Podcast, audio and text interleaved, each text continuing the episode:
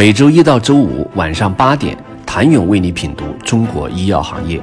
五分钟尽览中国医药风云。喜马拉雅的听众朋友们，你们好，我是医药经理人、出品人谭勇。可以说，集采后患者需求和企业收益都得到了粗放的满足，但临床使用并非简单的加减法，产品要更新迭代，医疗机构要匹配患者病情。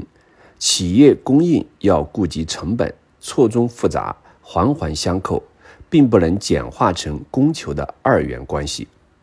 医保部门发出通报的目的，其正当性不可否认，督促医疗机构完成约定采购量，保障临床使用，提高企业参与积极性。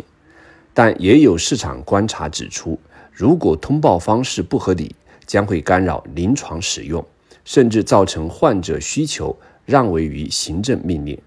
归根结底的问题是，监管部门不能做事后诸葛，行政手段作为有形的手，应该时刻伴随临床需求这双无形的手，全流程实施集中带量采购药品和医用耗材供应保障监测应对。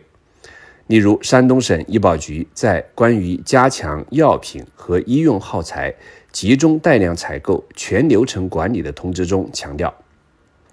加强集中带量采购药品和医用耗材供应保障监测信息化支撑，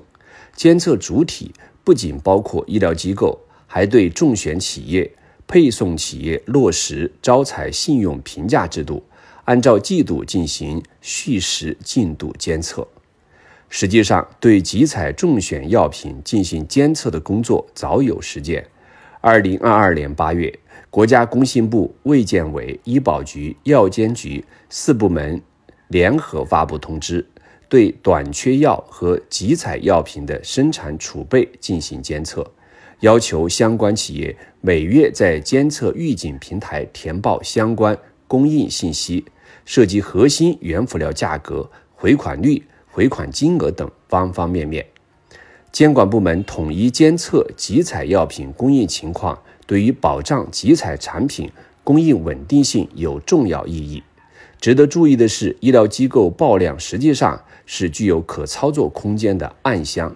而山东省通过将监测工作前置化，将医疗机构的报量、重选产品采购量。可替代药品采购量、非重选产品采购量都纳入到监测，到聚光灯下强化报量数据审核。具体操作为：提出重点监测报量较上一年实际采购量减少超过百分之二十的医疗机构；对非中选产品采购数量超过中选产品采购数量。可替代药品采购数量超过上一年度采购数量，甚至不报量仍大量采购非中选产品或可替代药品的医疗机构进行通报、约谈、督导等。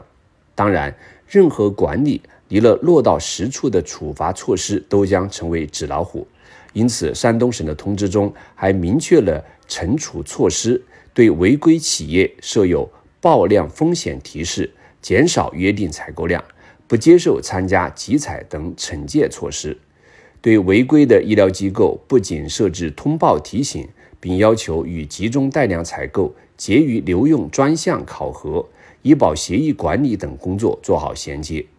也就是说，将企业的招标行为，也就是说，将企业的招采行为与采购量挂钩，将医疗机构的招采行为与资金挂钩。直击每个主体的痛点，保障约定采购量的完成。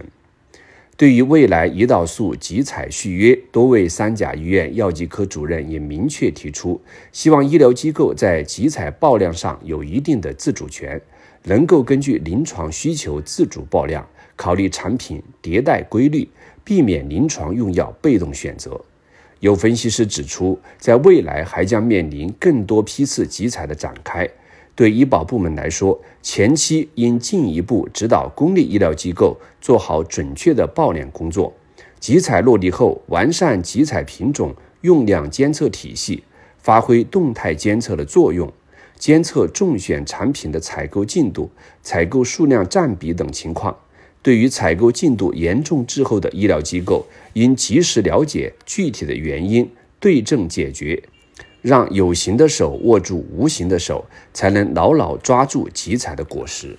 谢谢您的收听。想了解更多最新鲜的行业资讯、市场动态、政策分析，请扫描二维码或添加医药经理人微信公众号“医药经理人”医药行业的新闻与资源中心。我是谭勇，明天见。